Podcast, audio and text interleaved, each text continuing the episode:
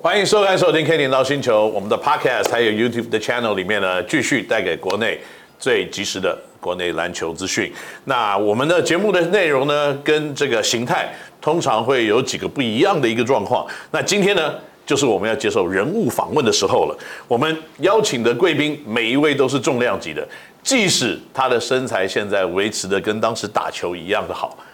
那他还是重量级，因为光是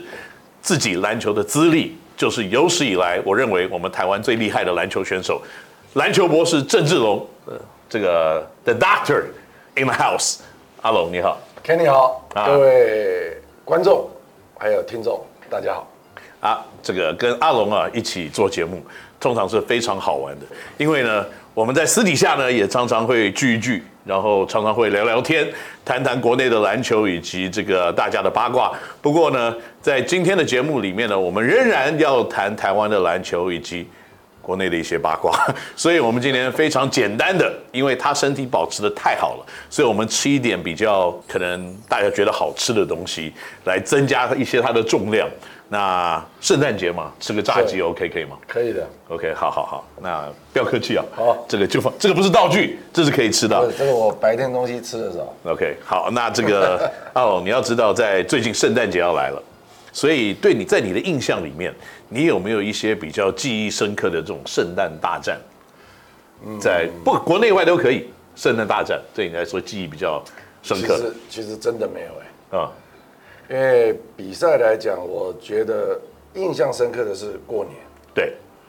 呃我记得以前因为过年是打过打过这个国际比赛，是啊，所以过年的期间不在台湾，这种的印象比较有。所以这个地方就告诉我们了几件事 情啊，就是说国内的职业运动在运用假期的或者这种例行假日里面的 promotion 嗯来连接，真的太少了。是的，所以现在呢，我们现在要继续的运用这种假日的方式或这种假期呢，来连接比赛，可能会提倡我们的也许比赛的收视率对是，的我们的票房或者是观众的参与度是的。我认为在未来，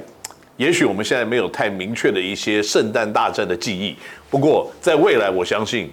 在联盟的 promo 或在球队的 promotion 里面呢，圣诞大战的这样子的一个话题一定会继续燃烧。因为讲到这里，我就必须要工商服务一下 了，因为接下来这个礼拜，对，我们的霹雳就要有圣诞大战，那正好在工程师的主场有两场比赛，是那所以这个就是我的梗， OK，你觉得如何？对，所以我刚刚就是不接，你还是把它弄回来。 对，好，那我们就进入现在真正的话题了好了。好那有了炸鸡，也有圣诞大战，可是球员们仍然没有办法逃脱阿龙地狱式般的训练，所以在今年，领航员的速度要打得更快。那阿龙，你现在这样子的一种训练，让节奏变得更快，你的球员的适应度如何？呃，刚开始当然会有一些不适应，因为重点速度在说啊，体能是基础嘛，对，但是提倡速度要把速度提快，并不是在体能上面下功夫，是啊，它应该是一个思维的变快了。，对其实过程东西都没变。对我就举个例，我跟球员也是这样讲，就是比如说开车，对，呃，你要过一个法夹弯，用时速六十公里的速度去过法夹弯，跟时速一百公里的这个速度去过法夹弯，对它所有操作的方式都不同。对可是基本上它方向盘还是方向盘，对，油门还是油 门，油门还是油门，啊所以其实它并没有新的东西在里面，对只是变成你的技术跟你的决定变快了，嗯，然后我也常常用另外一个这个比喻说，今天我如果摆十个题目给你，其实基本上如果我给你十分钟做这十个题目，你大概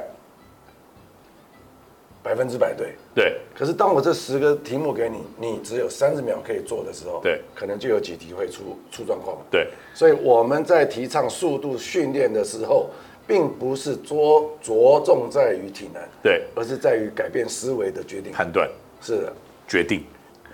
预判，反应。对，预判、决定跟反应。你觉得我这个反应怎么样？有一点慢。有没有快？ 吃东西的速度，我当然是这个跟着年龄的成长也慢下来了。不过我这样子需要更多的训练嘛，对不对？没有，不过你刚刚的思维非常快，马上就转到这里，好所以极了速度的快是在于这里。对，好，那这样子一个快速的球风，那你觉得在今年你看了这么多的霹雳的比赛，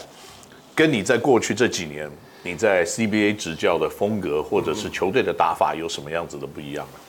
呃，过去这个 CBA 在之前，呃，基本上，其实中国大陆的篮球水平其实真的是不差，就是在赛季开始之前，每个队都会自己办比赛，对相互约打。所以当只只有本土球员在大陆本土球员在的时候，其实他们的队形是非常明确的，技战术什么配合的也都很好。嗯，可是因为外援进来之后呢，可能是管理层的问题吧，就是老板还是比较信任外援，所以外援就慢慢的取得了主导权。把球权占走，对，所以会让一些大陆球员看起来好像打球没有那么的好。嗯，不过这个几年开始，大陆已经开始改变了。对慢慢的去了解到这个外籍球员的，基本上都是强队开始意识到这个是这个观念。对，比较成绩差的球队还是在依靠外需要三四十分，是，所以比较强的球球队这个几年开始已经把使用外援当做一种辅助，对或者当做他队形上的一个短板，然后把它加到里面去。嗯嗯嗯。所以在台湾，我觉得这一趟回来就是去年啊，去年的回来，那过去因为台湾只有一个洋将，对所以这个问题比较不凸显。但是有了两个洋将之后呢，球队要如何拿捏好？对，本土球员的配合。像我部委员讲，我们的球队目前前三场就是碰到这个状况。嗯，本土球员原来的这个安排 OK，跟这一个外援，大家在运作的这个想法上就有一些落差在。嗯嗯嗯。然后有一个数据，不知道是巧合还是。像现在新北国王暂时排第一，对那他们只有一一个洋将，对原因是这个我们在当然事后诸葛亮了啊，再去看他，因为你一个洋将没有人传给你， 是杨绛配合对另外四个人，对，对所以你必须要 follow 他的 system，对所以这个或许是一个观察的指标了。啊、所以你认为就是说，在国内的篮球跟国外篮球发展，哎、在 CBA 的发展，CBA 也是逐渐在进步当是中的嘛，对，是的我自己啊，在大概二十年前的时候，我去看了这个全中国最好的高中生的训练营，那那个时候他们的打法全部都是在篮筐下。是，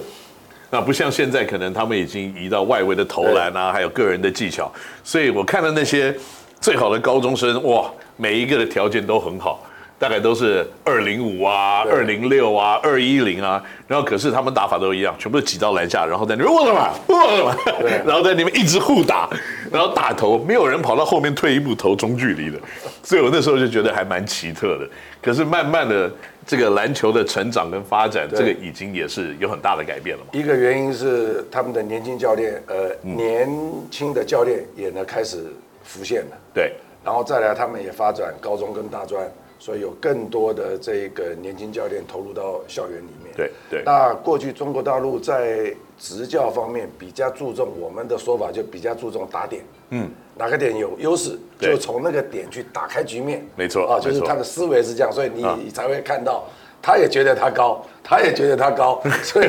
就是在篮底下。互相的搏斗，啊然后希望把篮底下打开一个缺口对，造成内外的连接。对，所以这个全国最好的大里面的人都聚在一起的时候，就出现了一个小小的问题啊。